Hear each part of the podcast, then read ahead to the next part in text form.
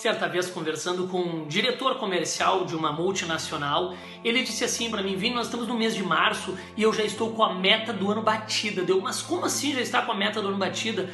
Qual, qual é o teu método, qual é o teu processo? Aqui nós estamos no mês de março, tua meta deve ser muito pequena.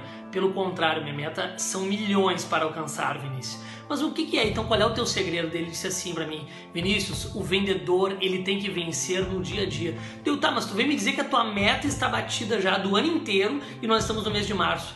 Mas Vinícius, essa meta, ela não é de hoje. Essa meta foi me passada cinco anos atrás e eu venho trabalhando dia a dia por ela. Eu venho trabalhando o relacionamento com os meus clientes e eu trabalho muito com follow-up. O que, que eu quero te dizer, Vinícius? Eu não bati essa meta agora no mês de fevereiro, eu bati essa meta dois, três anos atrás, quando eu iniciei o relacionamento desta venda. Eu trabalho com venda B2B. Quando eu iniciei esse relacionamento, foi aí que começou o bater esta meta. Por quê? Porque o vendedor ele tem que vencer no dia a dia e eu trabalhei nutrindo esses clientes com muito conteúdo, com muita atenção e muitos contratos vieram. E a partir daí eu consegui bater a meta. Tá, mas qual é o ensinamento deste vídeo então hoje?